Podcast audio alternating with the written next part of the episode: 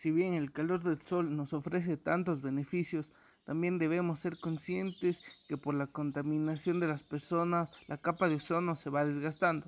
Y es por esto que los rayos del sol pasan con más fuerza a nuestro planeta y esto provoca quemaduras solares, envejecimientos prematuros, cáncer a la piel, entre otras enfermedades.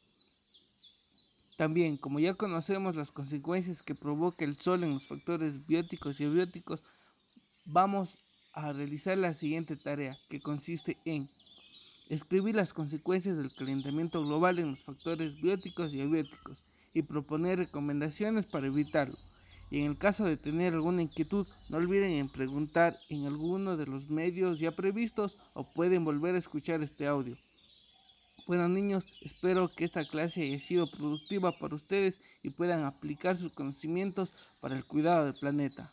Esta tarea pueden enviarla a WhatsApp, correo o al medio que ustedes dispongan. Gracias.